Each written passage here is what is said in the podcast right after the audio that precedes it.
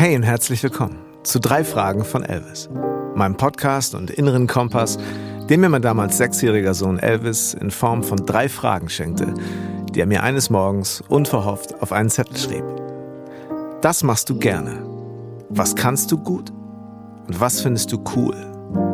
Mir wurde recht schnell klar, dass es im Grunde nicht um eine abschließende Beantwortung dieser drei Fragen ging, sondern es sich vielmehr um einen freundlichen Reminder handelt, ab jetzt meine Werte, Ziele und innere Stimme mehr mit meinem Alltag in Einklang zu bringen. Wie wollen wir in Zukunft leben und arbeiten? Was treibt uns an und gibt uns Sinn?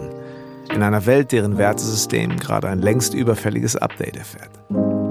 Darüber möchte ich mit Menschen sprechen, die auf dem Weg sind, ihren Platz im Leben bereits gefunden oder sich beruflich und persönlich vielleicht schon mehrfach neu erfunden haben. Also starten wir doch einfach mit drei Fragen von Elvis.